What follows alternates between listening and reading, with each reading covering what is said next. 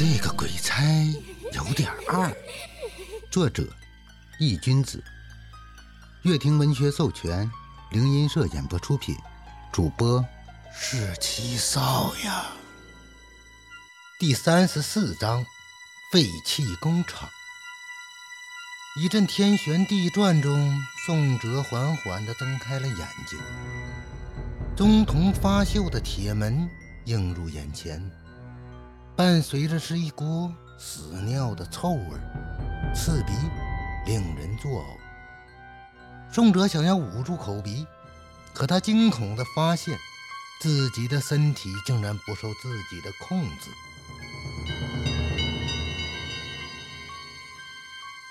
哎！一声叹息声响起，是自己发出的。可是明明他没有出声，叹息的那个声音沙哑低沉，根本不是自己的声音。灵光一闪，这一下他忽然终于明白了，这不是他的身体。这到底是怎么回事？我这是在哪？一系列的疑问从宋泽的脑海中浮现。突然，重则动了，不，准确来说，是他所在的这具身体动了。走到了门前，在身上摸索着，视线中门上挂着一条锁链，而上面用着一把假锁。紧紧地挂扣着。我从身上摸出一把钥匙，插入锁链中，随着一声轻响，假锁被打开。手按在门上，缓缓推动，发出吱吱的声响。门被打开，又从里面重新锁上。回过身，视线中是一座斑驳生锈的工厂，顶部。用黑布遮盖着，尘土飞扬，明显这是一座已经荒废的工厂。他要去哪儿？宋哲心里暗暗想着，视线变动，这具身体已经走向工厂内部，向着楼梯走去。踏上楼梯，宋哲敏锐地发现，楼梯上还有些参差不齐的脚印，很明显。这里不仅仅只有一个人，哲哥，哲哥，来到了二层，我站在走廊中，大声喊道：“喊你妈喊，想死是不是？”忽然，有一个车间的门被打开，里面走出了一个男人，上身赤裸。下身穿着一条牛仔裤，满脸的横肉，眉角和脸上各有一个疤痕，三角眼、板寸头，手里夹着一根点燃的香烟。我的说，我的说。见到那个男人，我讪讪的笑了一下，伸出手，轻轻的在他脸上打了两下，很明显。这具身体的主人非常惧怕眼前的这个男人。有屁快放！那个叫做蛇哥的男人皱了皱眉头，一脸的不耐。那个蛇哥，跑跑了。我的声音支支吾吾的，声音有些颤抖，同时头也埋了下去。什么？跑了。听到我的话，蛇哥双眼一瞪，一把将手里的烟扔出的老远，健步如飞的向着自己走了过来。走到自己眼前，一把拽住了自己的衣领。一时间，宋哲感觉到自己所在的这具身体，竟然腾空了起来。谁跑了？蛇哥在愤怒咆哮：“我，那个男孩。”我的声音颤颤巍巍，说不出话来，身子抖得像个筛子。好，好，好！蛇哥像是听明白了我的意思，一连说出了三个好字，伸出手在我的脸上拍了两下，松开了我的衣领。哲哲哥，饶了我，求求你！我提着的心并没有放下去，而是连忙跪在了地上，犹如小鸡啄米一样的磕着头，祈求着眼前的男人。哎，别怪兄弟狠，放过了你，怎又来放过我呢？犯了错，就要接受惩罚。蛇哥叹息一声，双眼中带着虚假的慈悲。听到这句话，我的身子抖得更加厉害，一股绝望涌上心头，抬起头。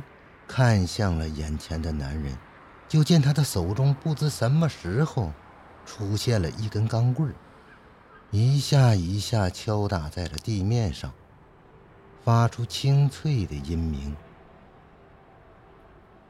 哥哥，我我这就去把他找回来。看到他手里的钢棍，我咽了口唾沫，声音颤抖。去吧，蛇哥挥了挥手，声音平平淡淡。我小心翼翼地从地上爬了起来，向蛇哥卑微地弯了弯身子，转过身准备下楼。没走两步，忽然就感觉腰间传来了一股巨大的力量，伴随着疼痛，一下趴在了地上。我惊恐地扭过了头，看向背后，只见视线中已经被一根呼啸而来的钢管所代替。砰！砰！那根钢管一下又一下地砸在了我的头上，一股股热流从额角不断流下。我爬起身子，在地上摩擦着，求生的本能。让我迫切地想要远离这个地方。下一刻，一只有力的大脚踩了上来，压在背上，让自己不能动弹。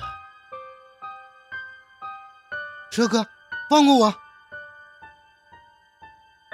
感受着钢管在自己头上一下又一下的挥舞，沉闷的打击和头骨的碰撞，发出清脆的响声。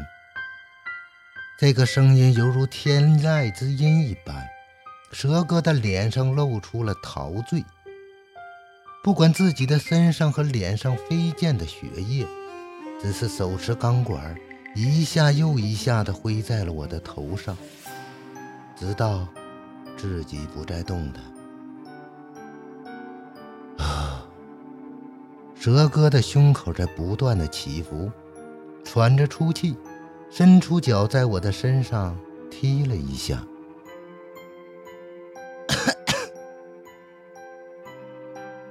我咳嗽了两下，血沫伴随着血水从口中流出。嗯，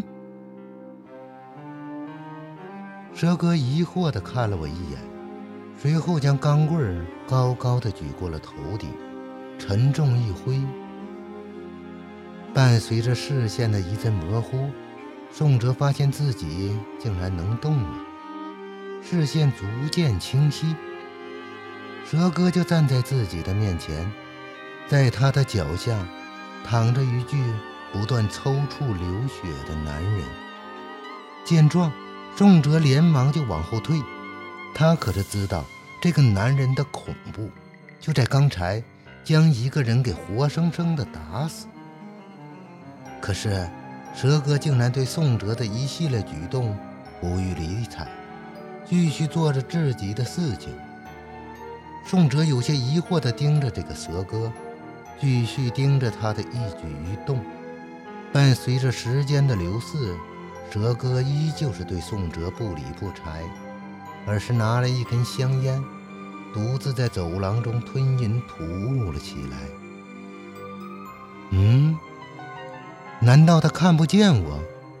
宋哲心里不由得冒出了这个想法。仲哲慢慢的走到了蛇哥的面前，挥了挥手。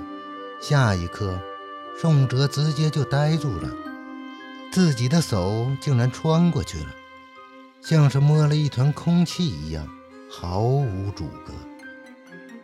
宋哲有些不敢置疑地看着自己的手，不信邪似的又挥了挥，结果还是一样，没有触碰到任何东西。这里是鬼域，难道这些人都是虚拟的？这里的一切都是假的，一件件疑惑涌上了心头。仲哲不由得又打量了一番这个地方，人、物，这里的一切都显得那样的真实。正想着，蛇哥动了，扔掉了手中的钢棍，回到了先前的那个车间内。宋哲看着蛇哥逐渐远去的身影。想了想，还是紧跟了上去。蛇哥的残暴是人命如草芥，被他打死的人，求饶前口中念叨着的小男孩。这个废弃的工厂，或许存在着不为人知的一面。本章已播讲完毕，感谢您的收听。